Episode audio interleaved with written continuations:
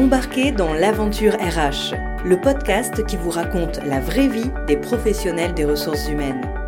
Anecdotes et témoignages, découvrez chaque mois les expériences qui ont marqué leur parcours RH. Dans ce deuxième épisode, nous vous proposons de découvrir le témoignage de Frédéric Pierron, DRH de l'entreprise Feedback qui regroupe un millier de salariés et formatrice en droit du travail et ressources humaines. Frédéric Piron, quel lien entretenez-vous avec les ressources humaines? C'est un lien assez important pour moi, c'est-à-dire que hum, j'ai choisi en fait ce métier des ressources humaines puisque je suis au départ juriste social et que j'ai préféré, souhaité sortir un peu du cadre strictement juridique pour aller vers ce métier des ressources humaines que je trouve beaucoup plus large, qui est un terrain de jeu pour moi beaucoup plus vaste, hein, puisque je voulais être magistrat moi au départ. Hein. donc euh, c'est pour ça que j'ai fait du droit. Et j'ai découvert les ressources humaines par le biais du droit social à la fin de mes études. Après avoir été juriste social, j'ai tout de suite souhaité faire quelque chose qui, était en, en, lien avec les ressources humaines pour ouvrir justement le cadre. Et donc c'est un lien assez euh, fort. Hein. J'ai vraiment, j'aime beaucoup ce métier, tout simplement. J'aime beaucoup les ressources humaines. Je trouve que c'est le métier le plus complet qui soit, puisqu'on est à la fois dans de l'expertise et dans du comportemental. Euh, les soft skills, hein, qui sont euh, très importantes dans ce métier, permettent vraiment d'expérimenter sur un terrain très large. Qu'est-ce qui vous plaît particulièrement dans, dans ces ressources humaines? Ouvrir l'éventail, ouvrir l'horizon? C'est ça, c'est-à-dire qu'il y a une telle évolution permanente euh, de la réglementation, euh, euh, la façon même de faire ce métier est tellement variable d'une entreprise à une autre en fonction du secteur d'activité, des enjeux, qu'il y a quelque chose de très important dans ce métier, c'est qu'il est impossible, en tout cas pour moi, de m'ennuyer. C'est-à-dire que là, j'y trouve un levier permanent de motivation parce que c'est du développement pour moi-même en permanence. Frédéric, à quoi ressemble le quotidien quand on travaille comme vous dans les ressources humaines? C'est compliqué de parler d'un quotidien parce que chaque, euh, chaque journée est différente. Je, euh, moi, je définis euh, mon programme, j'ai mon planning comme, comme tous les DRH avec des négociations à, à, organiser, à structurer à tel moment, un certain nombre d'entretiens, les plans de formation. Bien sûr, ça, ça dicte la, le calendrier de l'année, mais j'ai des, des, points journaliers que je dois faire et d'une journée à l'autre, c'est complètement différent. Donc, il y a une partie de, de mon temps qui en réflexion euh, pour la définition euh, de la politique RH euh, qui va être déployée. Il y a une partie de mon temps qui est en animation de mon, équipe. Hein. J'ai 10 salariés de mon équipe RH avec lesquels on, travaille sur tous ces sujets-là. Donc il faut effectivement, bien entendu, j'ai plaisir à les animer et à les développer.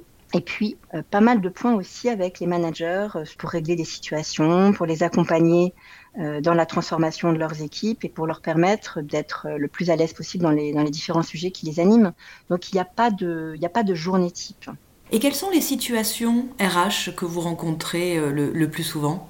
Alors il y a la première typologie de situation, c'est celle de, hum, des conflits larvés ou existants à l'intérieur d'une équipe. Donc euh, un manager, soit parce qu'il est en difficulté avec euh, un membre de son équipe ou son équipe vient me voir pour me demander en fait un, accompagnement pour euh, sortir de, cette situation. Ça c'est une première famille, gestion de conflit, ou gestion de conflit entre des membres d'une équipe que le manager n'arrive pas à, gérer, et donc me demander conseil sur ces sujets-là.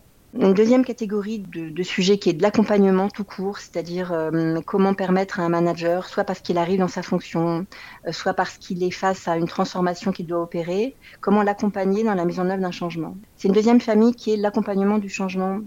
Le troisième, c'est aider en fait euh, à, ce qui est incarnation des valeurs. Là, c'est le, sujet le plus compliqué, je trouve moi, dans, dans ce métier, c'est-à-dire s'assurer et permettre en fait aux managers d'incarner les valeurs de l'entreprise, euh, s'assurer qu'ils ont la capacité de le faire même quand le cadre est compliqué.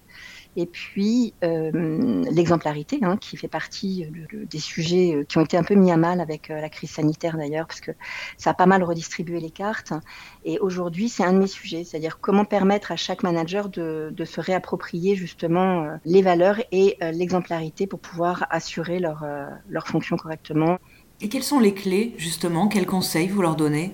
Euh, La première chose, c'est que je ne fais pas les choses à leur place. C'est-à-dire que ce qui est bien clair entre, entre nous, c'est que je ne suis pas le manager de l'équipe et donc ils ont une responsabilité. Donc je remets la responsabilité à la juste place. Parfois, ils viennent me demander de faire à leur place et je dis non, je ne le fais pas à votre place. Je vous donne des clés, je vous conseille, mais je ne le fais pas. Je fais pas à la place du manager. C'est important ça de ne pas intervenir directement? C'est, je trouve, très important dans, dans, la fonction justement RH de ne pas se tromper de place, pour moi en tout cas. Aider le management, ce n'est pas faire à la place du management. Frédéric, est-ce que vous pourriez partager avec nous une anecdote ou un souvenir dont vous êtes particulièrement fier au cours de votre carrière? Oui, alors euh, on, a, on a mis en place une, une, certification qui a été vraiment une pleine réussite. C'est-à-dire, quand je dis pleine réussite, c'est à la fois bien sûr le contenu qui était adapté et qui a permis à chacun de progresser, à chaque manager de vraiment prendre en main son, rôle avec les bons outils, et puis un retour de leur part sur euh, la reconnaissance qu'ils ont eue à l'égard de l'entreprise, euh, de les avoir reconnus comme étant capables de prendre en main euh, leur rôle. Et ça, ça a été utile, ça a été efficace et ça a été surtout, ça a été sur la durée. C'est vraiment quelque chose dont chacun continue à parler après comme étant vraiment un ciment, un ciment dans, entre l'entreprise et, les managers en question. Mais malheureusement, le quotidien d'une professionnelle DRH comme vous, c'est aussi fait de, de, moments difficiles. Quels sont ces, ces moments qui sont bah, incontournables hein, dans un parcours professionnel de RH et qui sont toujours euh, problématiques pour vous? J'ai une anecdote qui est évidemment après coup amusante, euh, qui sur le coup n'était pas.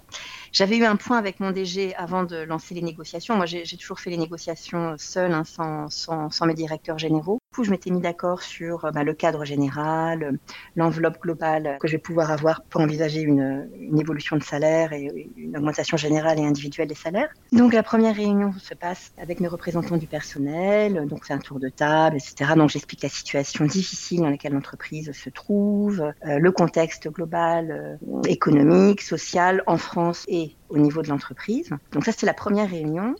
Euh, deuxième réunion, donc euh, chaque représentant fait son tour en disant voilà, moi j'estime euh, qu'il est important d'augmenter. Enfin bref, chacun, chaque syndicat fait son, ses revendications. Et puis donc je dis bah, écoutez voilà, au regard des difficultés de l'entreprise dont on a déjà parlé, c'est pas envisageable dans, dans, dans ce cadre-là. Bref, je tiens, je tiens mon, mon, rôle par rapport au cadre que j'avais défini avec mon DG. Et À la réunion suivante, j'arrive dans la salle et je vois chaque euh, représentant du personnel avec un, un, hebdomadaire, un journal, on va dire, d'information. Je les trouve assez narquois. Enfin, je, les, je, trouve qu'il a un petit sourire en coin. Donc, je leur dis bah, bonjour messieurs. Enfin, quel est le Je vous vois bien en, forme. Que se passe-t-il? Et ils me disent bah, regardez, Madame Piron, avez-vous vu cet article euh, dithyrambique sur les résultats de l'entreprise? Euh, Notre directeur général a été interviewé et a, et a expliqué. Donc, ils me lisent l'article et effectivement, il y avait il y avait euh, un article dans lequel mon directeur général, qui avait oublié de, m'en parler d'ailleurs, euh, disait que l'entreprise n'avait jamais fait des résultats aussi importants, qu'on était vraiment dans une période faste, etc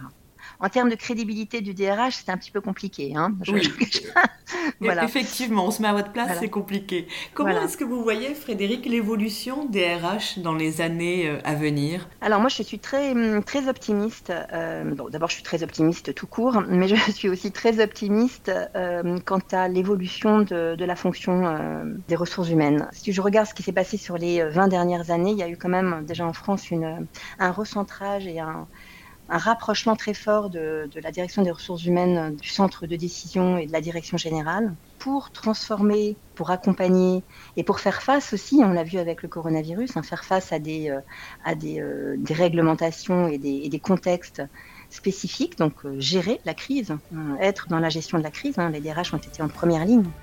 La direction des ressources humaines n'était pas forcément vécue comme pouvant être un acteur majeur de la gestion de crise totale, on va dire. Pour moi, c'est le début d'une nouvelle étape de renforcement encore du rôle de, de la direction des ressources humaines pour les entreprises, en tout cas françaises. Merci beaucoup Frédéric pour votre témoignage. Ben, merci à vous. Vous venez d'écouter L'Aventure RH, le podcast qui vous plonge au cœur des ressources humaines.